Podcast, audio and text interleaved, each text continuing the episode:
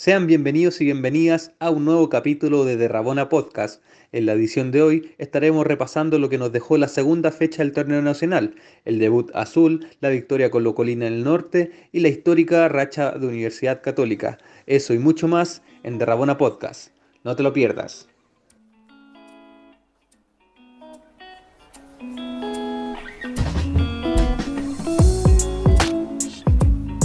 Muy buenas a todos auditores y auditoras. Estamos en un nuevo episodio de, Rabona Podcast.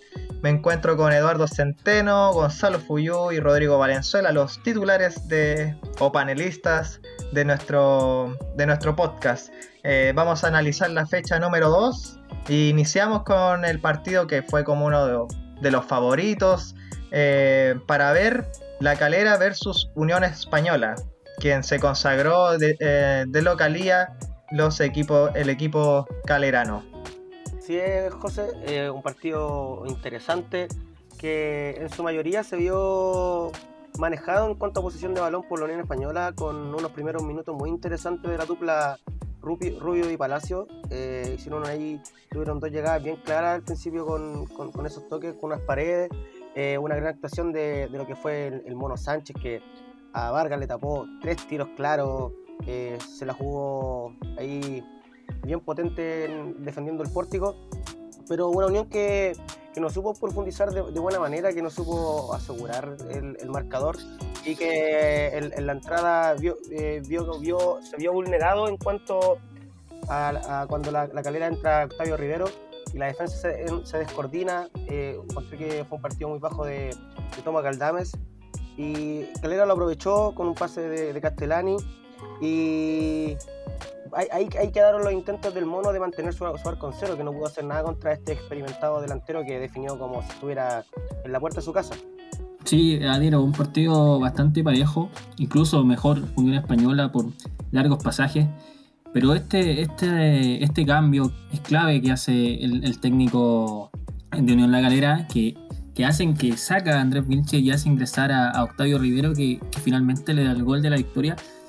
Eso, sino que eh, permite a, a, Unión, a Unión La Galera recuperar la, la, la, pelota, las acciones y de ahí en más, en el segundo tiempo Unión Española se perdió, se le perdió la pelota y Unión La Galera pudo haber marcado muchos más goles y sobre todo gracias a, a la entrada de, del delantero uruguayo. Sí, es cierto, también debemos considerar eh, el retorno de Eric eh, Wimber, eh, quien estuvo anteriormente en la selección eh, yo creo destacar principalmente el, la participación de Octavio Rivero, que si bien ingresa en el segundo tiempo eh, y viene recién llegando a este equipo, que tuvo un, un paso frustrado por Colo Colo, que finalmente no llegó, eh, y llega a este equipo que ya en el debut había demostrado cosas interesantes y hoy se consolida totalmente con, con esta primera anotación junto al cuadro calerano.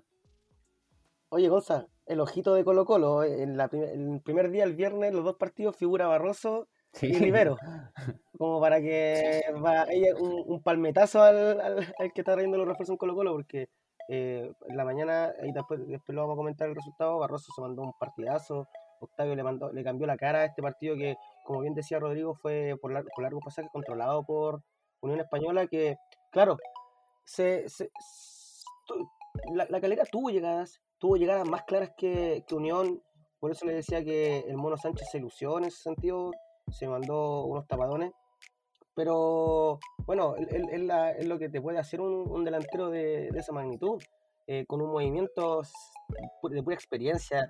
Eh, quedas prácticamente solo mano a mano contra el arquero. Y nada, pues, a pastar nomás, pues, a.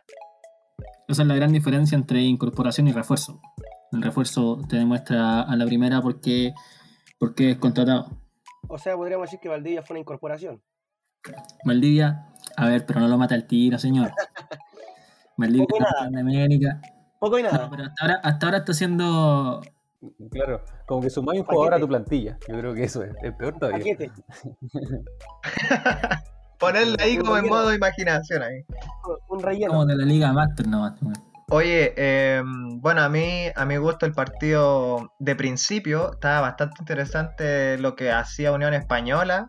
Tenía harto juego de toques y Mono Sánchez, como dice bien el, el Cuti estuvo para mí, para mí era lo mejor de, Unión Española durante todo el partido. O sea, tuvo grandes eh, tapadas, fue protagonista, pero lamentablemente ya en el segundo tiempo entra eh, Rivero y, define como, como, un experimentado, como mencionó Gonzalo. Pero igual eh, va a ser complicado para Rivero o cómo va a ser esa, esa batalla entre Vilches y Rivero, quién va a ser el titular de, de la, del equipo calerano porque apenas entró Rivero ya y marcó un gol. Eh, Vilches, para mí, el partido pasado contra Colo Colo tuvo extraordinario y ahora estado, eh, lo vi un poco flojo. No, bueno, por eso quizás determinó el cambio de posiciones. Claro, y debemos pensar hasta cuándo le va a durar el, crédito a, a Vilches, porque ya si, si su, el jugador que tiene en la banca, que es Octavio Rivero, ya marca un gol y, en el partido anterior con Colo Colo mostró ciertas luces, que aunque también el propio Andrés Vilche jugó bien, eh, hay que ver cómo, cómo, también se va desarrollando esta, esta por el, por el 9 de, de Unión La Calera en el resto del torneo. Y también yo creo que una, hay que tomar en consideración eh, la, la, expulsión de Marcelo Jorquera al minuto 69, donde obviamente se van a ver afectadas las intenciones de Unión Española de empatar el partido imagínate, nueve minutos antes eh, se pusieron en ventaja sobre ellos em, y para el restante del partido obviamente iba a ser eh, bastante complicado poder revertir el, resultado. Eh, se pone interesante el campeonato de primera porque los mismos equipos que, bueno, hay hasta el momento un equipo ha repetido la victoria de la primera fecha, pero casi todos los que ganaron perdieron esta fecha. Entonces, al final se crea ese tipo de incertidumbre con que el, campeonato a lo mejor va a estar parecido a, lo que venía sucediendo, por lo menos el último, que estuvo, cualquiera le podía ganar al otro, no importaba si fuera un, un grande, un chico, como que esa, esa diferencia ya no se va haciendo tanto. Y me gustaría destacar algunos puntos, eh, por, ejemplo, por parte de Unión Española, eh, Pato Rubio jugando fuera de su área, enganchándose, haciendo como de creador. Y, y, me gustó mucho lo, lo, lo peligroso que es, es Palacio. Es un delantero muy peligroso que tiene el arco ahí dibujado entre ceja y ceja. Eh, no tuvo tantas oportunidades esta vez, pero dentro de lo más movedizo del equipo, lo más peligroso de Unión, eh, fue él y lo más destacado, obviamente, el Mono Sánchez. Por parte de Calera, eligieron de figura a, como decía ahí mi, compadre Gonzalo, a Wimber, a, mi compadre Wimber. Como que me trabé para nombrarlo. A Wimber. Eh, y no, no, no, no, encontré que hicieron un partido tan brillante como para escogerlo figura, pero bueno. punto alto, me gustó lo de Ollanedel, en, en, línea general la, defensa encontré que estuvieron regulares y, el arquero también, así que ojito ahí con Calera que va, va, va amenazando repetir campañas anteriores.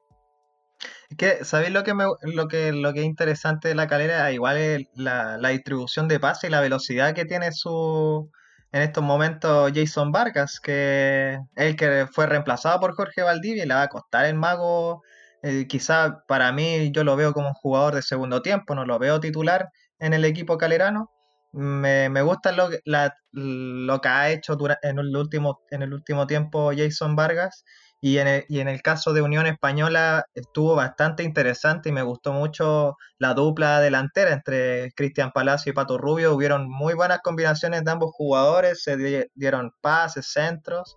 Encuentro bastante buena esa, esa combinación. Ojalá sigan ambos en la delantera de parte de los hispanos. Oiga, pero, no maten al. Sí, por favor, no, no maten al mago Valdivia. Eh, en cualquier minuto. No, un mago Valdivia que en cualquier minuto te, aprieta el triángulo con el joystick y te deja solo. Imagínate cuando ah. juegue con la magia que va a tener con Castellani. No, van a correr nada, van a tener 20 de ritmo, pero, pero la magia que van a, que van a tener y esos pases, espéralo. Es que, es que Rodrigo, el tema es que yo esa magia no la veo hace como un año. Porque cuando estuvo, cuando regresó de, México en Colo Colo no hizo nada. Nada. Y, entonces esa magia que, que estabas mencionando, eh, no, está el sombrerito en el mago en estos momentos. Yo lo veo viejo, lo veo cansado.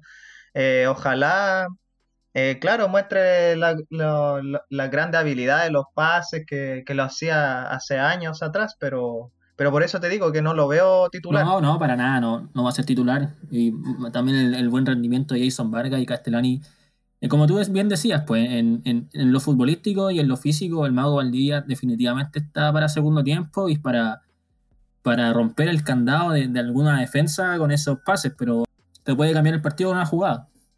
Sí, esa es la cosa, como que él puede ser muy criticado, eh, puede tener muchos haters por sus problemas físicos, por en su momento como fueron sus problemas extrafutbolísticos, pero es un jugador que también te puede ganar un partido, te puede sacar de un aprieto sin duda, ¿cachai? Eh, con, una pierna te puede meter un pase en profundidad, dejar a un delantero como Octavio Rivero eh, solo frente al arco. Entonces tiene eso.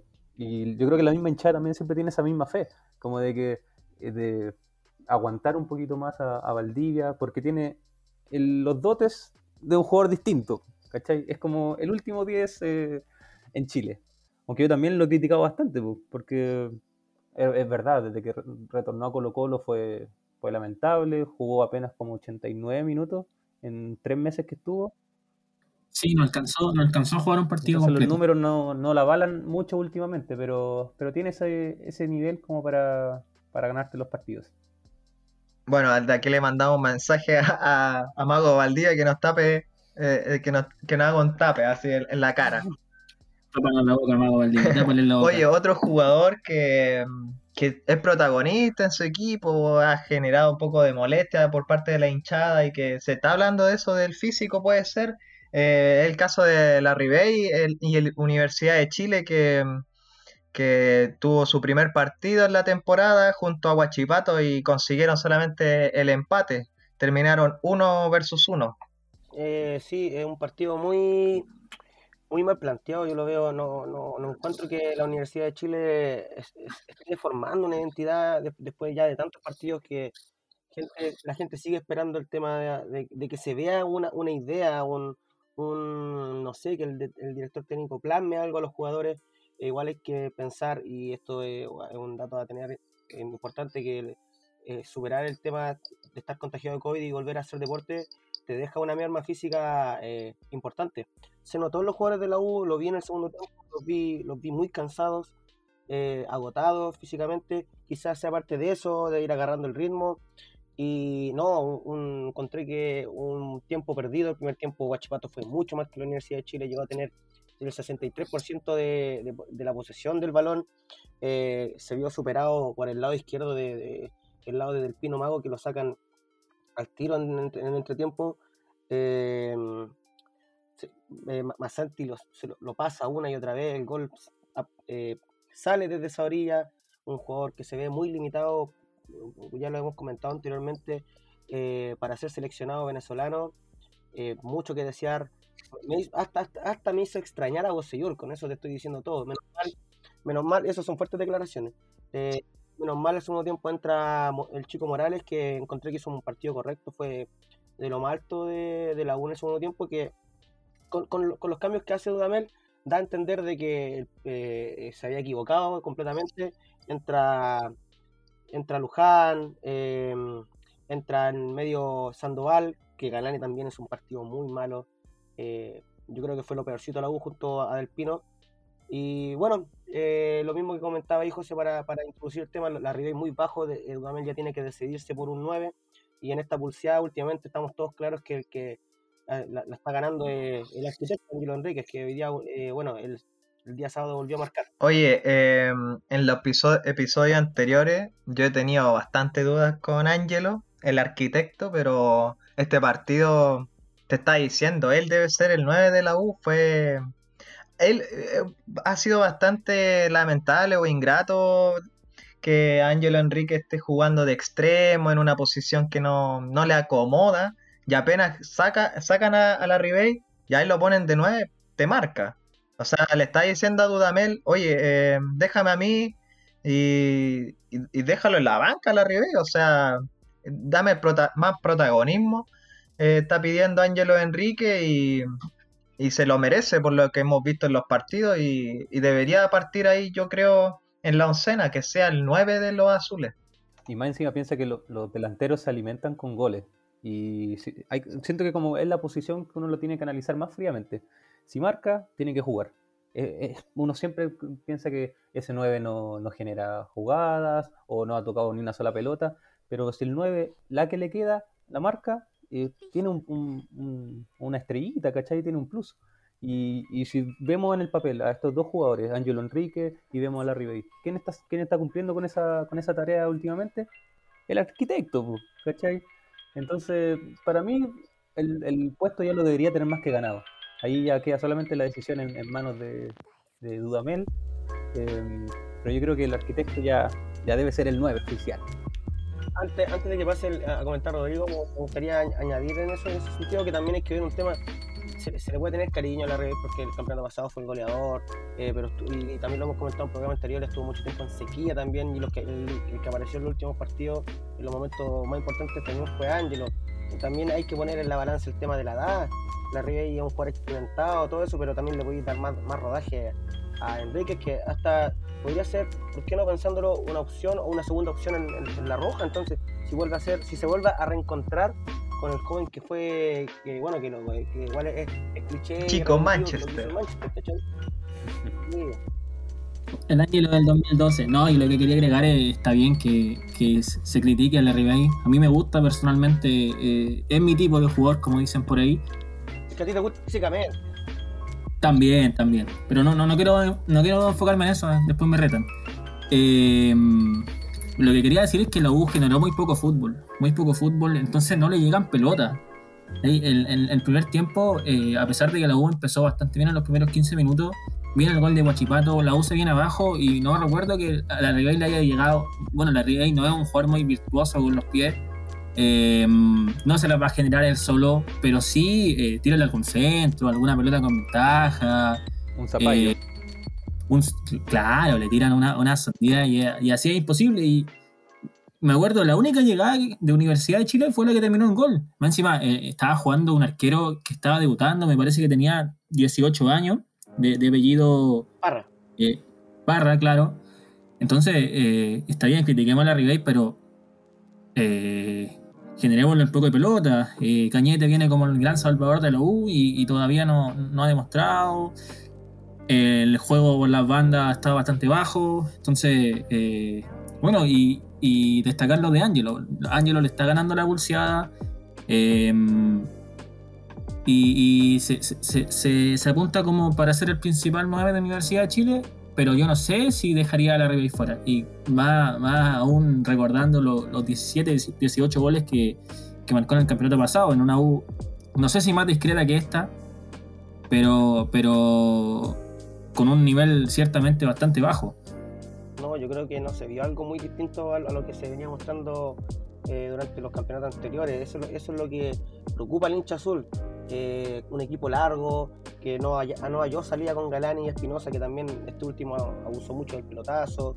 Un Andía que debutó y se podría decir que es un partido regular que no pudo llegar al ataque por lo mismo porque fue uno de los partidos más bajos que también le he visto al, al Pito Contreras que chocaban eh, no le pudo ganar ningún mano a mano a, a, Don Simbi Cueva ex, Chelsea y claro las la, esperanzas quedaron todas puestas en, en, en Cañete que como, como, bien se dijo, el equipo estaba tan largo, la salida estaba tan pésima, porque todo parte desde ahí, desde la salida. Los centrales tenían que, Casanova de repente tenía que salir hasta la mitad de la cancha para, para, para poder armar una jugada, que obviamente Cañete quedaba desabastecido y él tampoco podía armar el juego. Eh, era, era, cosa de ver, intentaba, le tiraba un pase y salía otro pase para adelante en vez de devolvérsela para que él pudiera armar el juego. Ojalá esas cosas se vayan puliendo, se le vaya dando más protagonismo al que, al que se busca, busca ser el salvador de esta Universidad de Chile que tiene el juego y que se puedan hallar las posiciones porque eh, de verdad que es muy preocupante el tema de, los contención de la U, eh, del lateral izquierdo, que Miguel Morales podría ser bueno. Y una, una estrella también, a pesar de, de, cuando le molesta el sol y le, llega el rebote a, a, Don Achilarias, se puede decir que es un partido bastante regular con Casanova, por lo, por lo menos lo que vi yo. Yo, yo quería finalizar esta, esta etapa de críticas hacia los jugadores de la Universidad de Chile. Em, la mala condición o, el poco protagonismo que está entregando Tomás Rodríguez es preocupante. O sea, el, tipo, por ejemplo, yo vi en, una, en, un, en, un, en el segundo tiempo cuando entra, él se supone que viene fresco, es un jugador que te tiene que, que encarar, tiene que tener una habilidad, velocidad, y, y, el, y en su área le, da el pase al lado a un jugador para que el otro jugador corra. O sea, cómo no, no tiene el liderazgo o el carácter de poder decir, oye, yo pásame el balón y yo corro nomás, ¿cachai? Eso es lo que me está molestando con, con Tomás Rodríguez, que viene a ser un refuerzo de las estrellas de la Universidad de Chile y no lo está demostrando. Eh, si él se quiere ganar la titularidad, que se la está ganando, se la está ganando Simón Contreras, eh, y bien merecido, porque es, eh, para mí ese chico sí que está demostrando que quiere ser titular y quiere seguir jugando, sumando minutos, tiene que poner un poco más de garría. Y según un buen amigo, gran amigo, e hincha Universidad de Chile, Tomás Rodríguez, el peor jugador que vio con la camiseta azul en su vida. Solo quería agotar eso, perdón. no lo matemos. No, el peor es del Pino Mago. lejos. Lo peor que se ha visto. Lo peor que se ha visto es del Pino Mago, lejos. Oye, y me parece que del Pino Mago no, nos vacunó en, clasificatorias, ¿puede ser? Sí, pues si él fue la figura de, Venezuela. Ah, no, ah, no, o sea, Imagínate, viene alguien y te dicen, oye, tenemos, tenemos de lateral izquierdo a un seleccionado venezolano que le convirtió a Chile en, las clasificatorias. ¿Qué pensáis tú? Que una vez, sí, po, ojos cerrados. Pero al final que ya hay la sorpresa de que no. Roberto Carlos de Caracas. Caraqueño. No, mira, yo quería plantear una, una, pregunta luego de todas esas críticas que hicieron en la Universidad de Chile. Y esta pregunta se la quiero dedicar a mi amigo Centeno, que por lo que sé le puso muchas fichas, infló demasiado al, señor Nahuel Luján, la Virgen de Luján. Eh, quiero preguntarte cómo, cómo viste su, su, ingreso en el minuto 57, si aportó algo, eh, crees que es un jugador distinto, si mantiene la postura de las semanas anteriores. Dame una tu visión. Eh, Mira, mi visión en, en, en, Twitter, una, yo creo que es la red social más tóxica que existe y donde, donde se, dan, se dan los mayores inventos de, de la gente que se cree experta en fútbol. como nosotros. Eh, como, sí, como nosotros que nos juntamos aquí a hablar y nunca le hemos pegado una pelota. es verdad. Eh, pero bueno, eso, que lo va a saber la gente. Eh, mira, entró en un partido que es que. Mira, primero partido entró en un partido ingrato, entró con un 15 grado 2 que, que, lo tuvo contra Santiago Morning, por lo tanto él no podía disputar tantos minutos. Eh, entró, no entró al 100%, perdió muchas pelotas, demasiado. Fueron 11 balones en 33 minutos. Eh, pero bueno, no paró de pedir la pelota. Yo, para mí, dame siempre un jugador, ya pierde 20 pelotas, pero hay, hay, hay jugadores que van, la pierden dos veces y no te aparecen más. ¿Cachai? Son jugadores gravitantes que no, no, no, tienen, les, pesa la camiseta. Este chico se nota que a pesar, entró con todas las ganas de cambiar el partido, entró hasta desordenado porque entró como, pásame la pelota que quiero hacer algo, ¿cachai? Eh, no lo mato, no fue un buen partido, pero se agradece el tema de que entre con ganas de cambiarlo, de, con ganas de encarar, de atreverse a hacer algo distinto, porque como bien decía Rodrigo Tomás, que yo no, no lo encuentro un jugador malo, no encuentro un jugador por lo menos me gustó más de lo que hizo el Pito contra, como yo lo dije anteriormente, que no le ganó ni un mano a mano al, al Cueva y de la mano y de, un error que comete este mismo lateral, toma Rodríguez se la tira para atrás a, Cañete y este asiste a Ángelo. Eh, poco lo de Luján, pero no es para. yo no encuentro que sea para matarlo. Yo creo que eh, cuando se destina bien el tema del 9 y se pueda jugar con, con, un extremo Luján y con el otro Pablo Arangui, el equipo va a cambiar eh, totalmente. Oye, em, para finalizar este partido hay que destacar también a jugadores que a mí por lo menos me interesaron en Huachipato, que este chico Masanti y Cristian Cuevas, que para mí jugadorazo de, de Guachipato, que es el jugador que tiene protagonismo este lateral, que de partida venía en la banda izquierda, después en el segundo tiempo jugó en la derecha. El chico eh, tiene para correr. Eh, a mí el que más me, gustó o destaco por parte de Huachipato, que también tiene un buen fútbol y hay que tener ojo con, este equipo de, la octava región. Pasamos al, siguiente equipo, Cobresal y Colo Colo. Colo Colo que, ya con segunda fecha eh, se olvida de lo que pasó con partido polémico, con la calera y logra sumar sus primeros tres puntos, o sea, de, victorias, perdón, y gana de, visita contra Cobresal. Eh, Cobresal 1 y Colo Colo 2, con dos goles de, Iván Morales. Oye, qué impresionante Iván Morales. No, que de verdad eh, encontré destacable, tampoco lo quiero inflar tanto porque es el primer partido que lo veo jugar relativamente bien desde hace varios, varios, varios meses Si no, te diría que el primer partido bueno que lo veo jugar. Em, pero me gustó su actitud. Si bien no tuvo tantas pelotas, ¿cachai? No tuvo tantas oportunidades eh, y no aportó tanto en, cuanto al juego, eh, finiquitó en, el primer, en la primera jugada prácticamente que tuvo, un, derechazo abajo eh, muy potente, que realmente nunca lo había visto definir así, ¿cachai?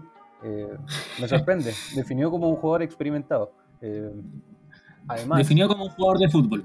Como un jugador de fútbol, como un 9, definió como un 9. Y en el segundo gol que marcó en el penal, me quiero adelantar un poquito al análisis que vayan a hacer ustedes, encuentro destacable cómo le quitó la pelota a Costa.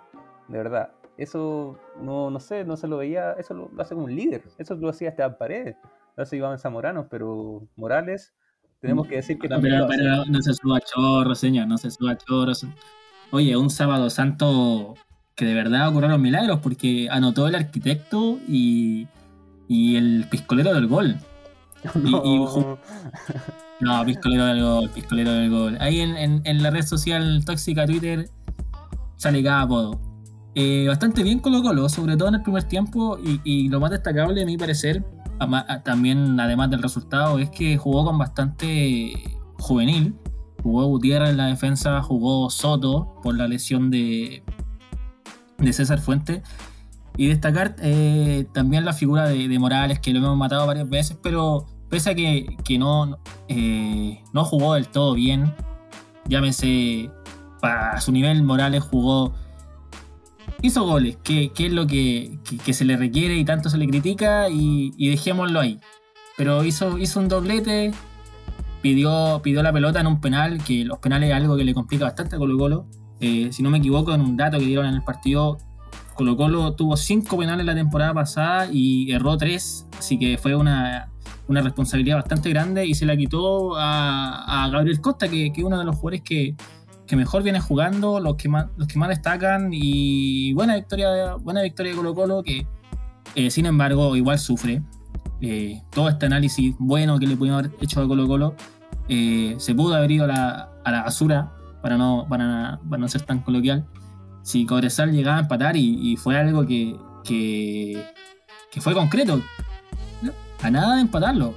Todo, todo ese buen partido Colo Colo de 80 minutos atrás, que en el minuto 79 tuvo para hacer el 3 a 0 de la mano de Juan Carlos Gaete, que aún, aún no, no encuentro la mano, eh, pudo haber quedado en nada porque Cobresal descontó luego y después tuvo, no sé si en un arco Colo Colo, pero sí, los hinchas colocolinos me, me dijeron que estaban, a ver, ¿cómo lo digo? No, un poco, un poco nervioso, un poco nervioso. Dejémoslo así. Oye, eh, sumando al tema que habla Rodrigo. Don Rodrigo. Eh, y, don Rodrigo, perdón. Y haciendo, citándome en, el programa anterior, que yo dije que había, visto el mismo Colo Colo que estuvo a punto de descender. Retiro, retiro lo dicho con respecto a esto. Este, este partido Colo Colo fue un equipo distinto. Eh, tomó protagonismo en una cancha difícil que El Salvador una cancha que se hace grande para, para, otros. Así que total mérito del equipo, que como bien ahí también decía Rodrigo, tuvo, tuvo sangre joven en, la cancha, contó con seis canteranos también, eso es una buena noticia, Roja, Suazo, Alarcón, Soto, Gutiérrez y Morales, un promedio de 24 años, el único mayor de 30, Costa. Así que tengo un ojito con eso. Ustedes, ya para qué tirarle más flores a Iván Morales, que el primero fue un golazo, y que era lo que también se le critica a los delanteros, y, ahí no justifico a la Ribey como lo estaba haciendo Rodrigo, que no sé por qué lo hace tanto, parece que le gusta demasiado, que Morales, Morales, se recoge y le pega al arco de fuera del área, no, no, no, espera que, le tienen siempre una pelota con ventaja, se recoge y lo, hace. Eh, pero fuera de eso, felicitar también al arquero, que es una pieza clave, que de que se mantenga el resultado. Eh, Brian Cortés ya viene demostrando, igual que con la calera, con bueno, el, final del torneo pasado, que lo habíamos perdido por un momento, pero es un arquero que te gana partido eh, y que pide camiseta de selección, como decía ahí Gonzalito, que también le gustaría verlo eh, haciéndole el relevo a, don Claudio Bravo, el capitán. ¡Chapa! Perdón.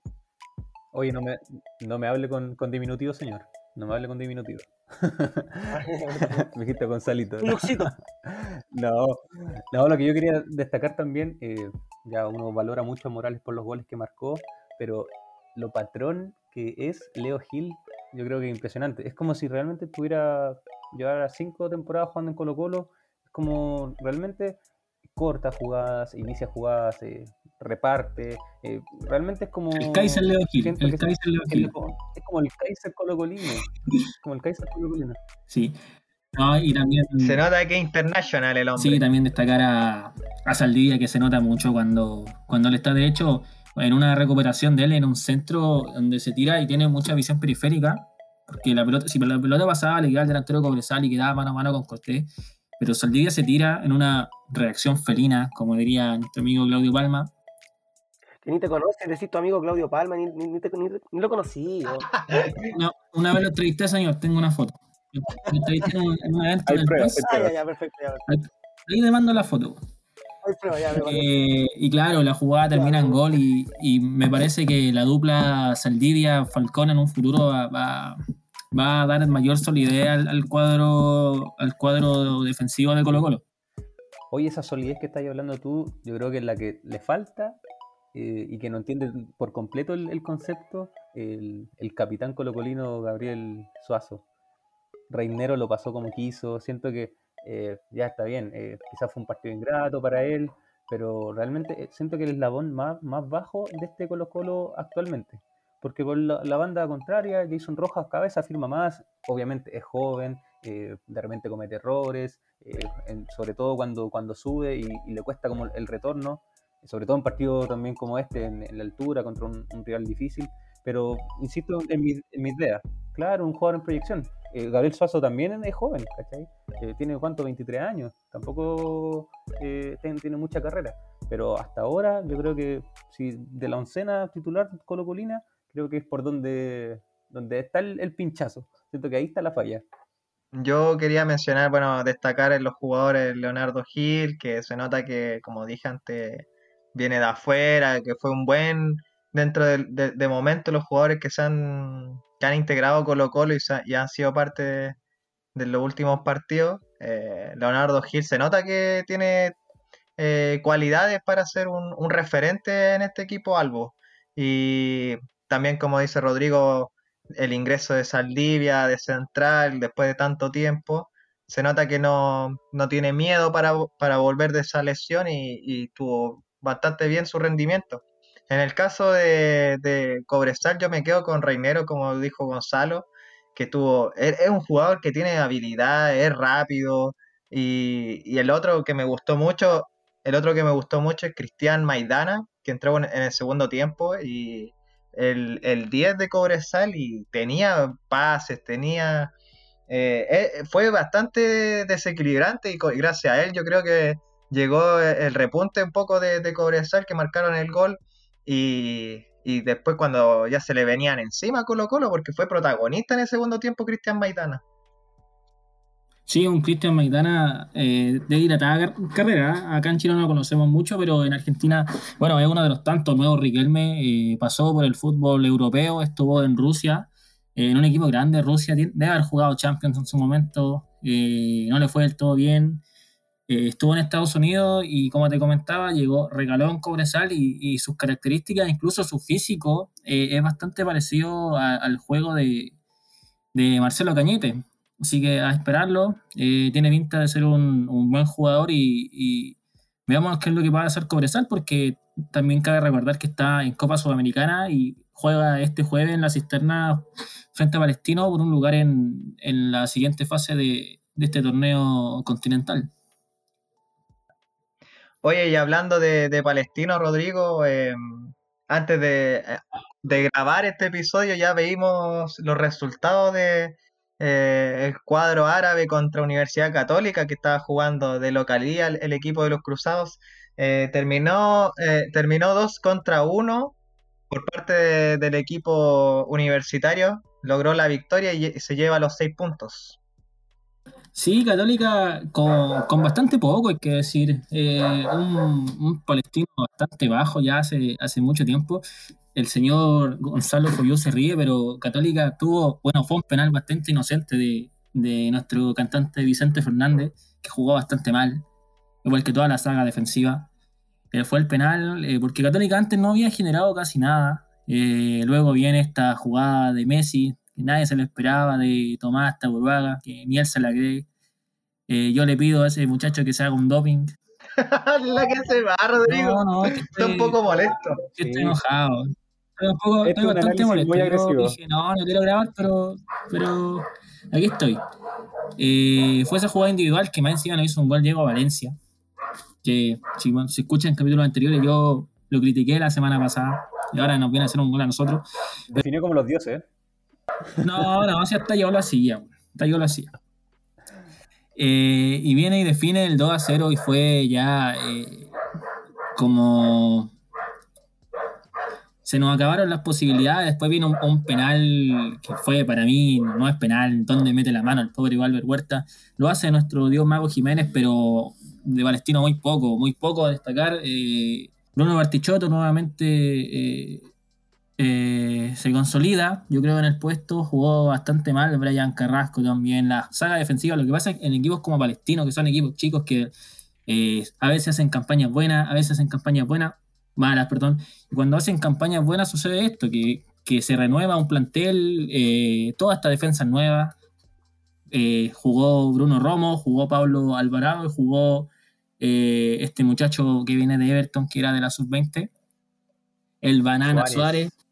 Muy malo, muy malo el Banana Suárez. Y también un Vicente Fernández que tuvo, jugó su partido más, bajo y muchos decían que todavía estaba jugando para la UC porque él está préstamo. Una niñería. Un, un verde, un verde. Una niñería lo de Vicente Fernández. De verdad. Siento que. No, sí fue. Más, más encima, más encima Lescano todavía no tenía controlada la pelota. eh, como que yo siento que todavía estamos, estaba en veremos qué pasaba con esa jugada. Y, y esa pierna que se le escapa y pasa a llevar el, la pierna del contrario. Realmente siento que, que fue una, una niñería. Oye, yo pedí VAR, yo pedí VAR porque yo pedí VAR porque no estaba del todo Fue claro en la cámara si había sido dentro. Fue falta y dentro. No, sí fue falta, fue falta. No, sí, de que, no, fue de que fue falta, fue falta, pero, pero hay que No, fue adentro. Pero yo diría que igual, eh, No. a- analizando un poquito más el, el global, eh, creo que igual fue un, pa- un partido bastante parejo. Si bien obviamente Católica tuvo como más llegadas al arco, eh, por su parte Palestino tuvo, terminó con mayor posesión de, balón, eh, creo que el resultado 2-1 es un buen resultado. O sea, un resultado justo. Porque el 2 a 0, como hasta, eh, hasta el minuto 81, como lo estaba llevando Católica, siento que era demasiado lejos como en torno a cómo fue el, trámite en sí del partido. Yo creo que más o menos el resultado como terminó es lo más justo. Eh, me, su- me sumo a, a los comentarios aquí de mi de Gonzalito, perdón, de, de Gonzalote. Un salotote. Eh, no, eh, se, se repite la tónica esa, Gonzalo, de, de que Palestino tiene mayor posesión. Pero ya estamos claros que ten posesión, ten la pelota, pero ¿de qué te sirve? El partido pasado igual, tuviste más posesión, pero no ganaste, en, la en, en Sudamericana también. Eh, vamos, vamos profundizando más. Eh, yo vi un partido bastante flojo por parte de Palestino. Bueno, ya lo comentaba Rodrigo. Católica ganó con poquito, no, no, no, no tuvo que extremar recursos. Eh, llama la atención que Marcelino Núñez le, quitara el puesto a, a Juanito Leiva. Se jugó bien el chico, el equipo en realidad anduvo súper bien. Yo no sé, yo no, yo no, no- no- sé mucho, la verdad, pero el único que, que siempre me deja un sabor más o menos amargo de la Católica y siempre encuentro que el más bajito es Parot. Pero dentro de todo cumple. Eh, digo, Valencia jugando extremo, también buen trabajo, vuelve San Pedro y su goleador. Eh, vamos viendo cuando, cuando eh, aparezcan otros pilares tan importantes como Puch, como Fonsalida, que el plantel de Católica no está completo y aún así le gana fácil a un palestino que todos decían, este palestino va a estar peleando arriba, que, que, que esto, que esto otro, y al final se ha ido un poco. ¿Quién dijo eso? ¿Quién dijo Mira, eso? eh, todos dijeron que este era el partido de la fecha. Sí, Para mí fue el partido más fome de ver. Fue el partido más fome de ver. Estuvo más divertido el, el- el de, la, el de la Serena, el de la Serena con Curicó estuvo, me, me divirtió mucho más. Y eso que estuvo fome. Oye, otro jugador que hemos vanagloriado mucho las últimas semanas, que hemos, le hemos dado miles de halagos, le hemos tirado flores, eh, a Luis Jiménez, el mago, que realmente en este partido, ya salvo, salvo por el gol y un par de jugadas importantes, estuvo bastante bajo. El mismo partido, lo- los, comentaristas ahí, los amigos, el amigo Claudio Palma de, de Rodrigo, eh, comentaban de que está jugando fuera de posición.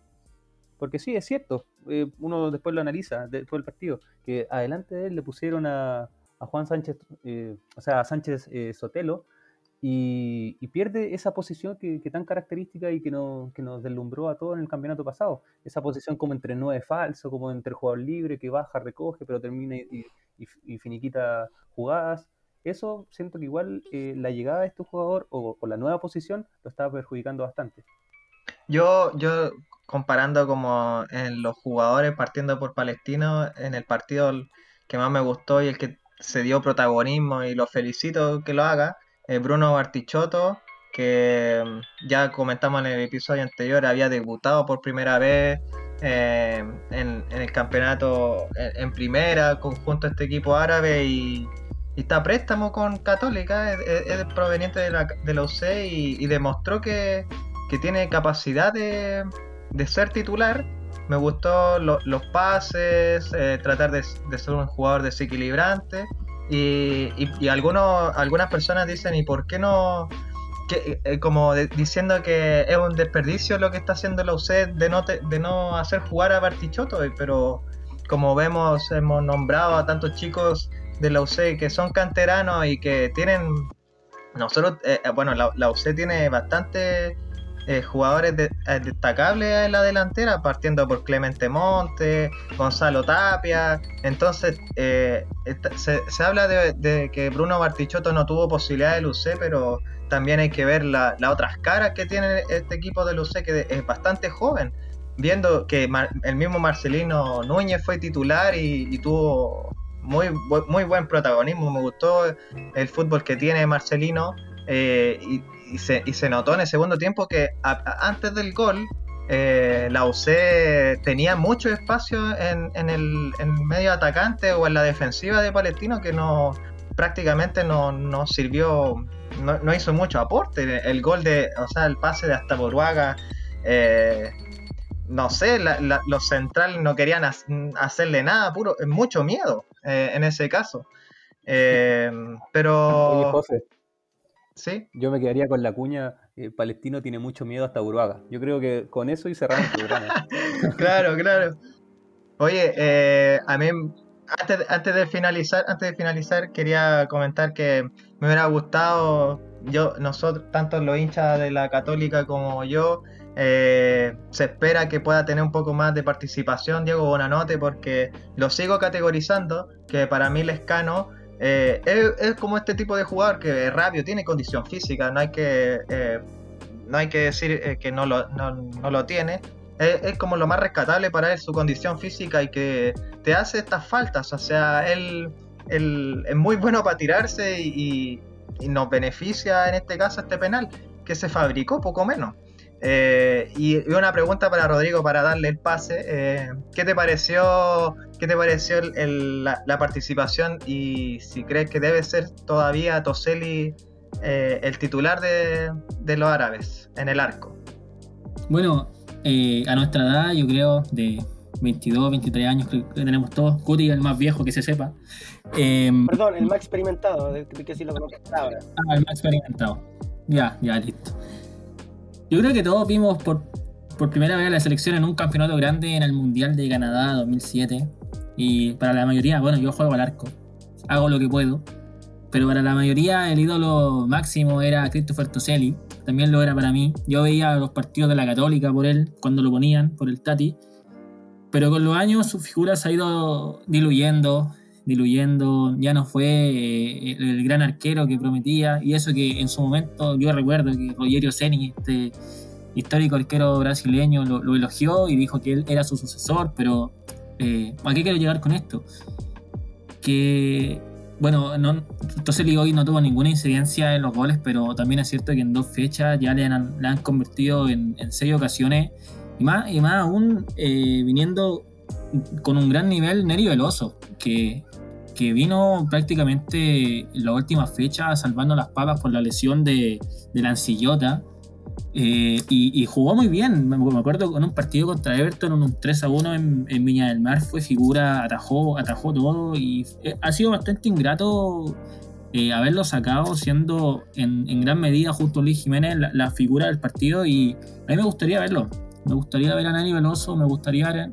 Es una linda competencia la, que se, la que hay en el arco de Palestino y me gustaría ver a Veloso, me gustaría verlo el día jueves y, ver cómo nos va frente al cuadro de Cobresal que también viene a, capa caída y ojalá meternos en la siguiente instancia de Copa Sudamericana pese a que... Hincha, qué hincha. Ah, oh, perdón, perdón, di, a conocer mi militancia, perdón, perdón. Pero, pero sí, tengo, tengo bastante fe en este, en este cuadro palestino. También recordar, recordar que tenemos bastantes lesionados. Tenemos a Benítez, que es clave, y tenemos a, Villanueva, que, que, sufrió una rotura de menisco, así que va a estar bastante tiempo fuera de las canchas. Pero tengo fe, tengo bastante fe. Ya, oye, Rodrigo, te mando un mensaje por el chat. Oye, eh, quiero decir, agregar el programa para ya ir cerrando. Rodrigo me mandó la foto con Claudio Palma, efectivamente son íntimos. Y también darle un, último, eh, ahí paso un paseito a, Palestino con, con, el tema de Jiménez, que fue el jugador que menos tocó la pelota en el medio, 35 toques. Y todo lo contrario de lo que fue Agustín Farías, que aquí mi compadre Rodrigo también se me quedó la llamada con, el, con ese nombre eh, el que más toques tuvo, pero el que más, el que más duelos perdió. Así que qué mal ídolo tenéis, porque solo solamente ganó 4 duelos de 15.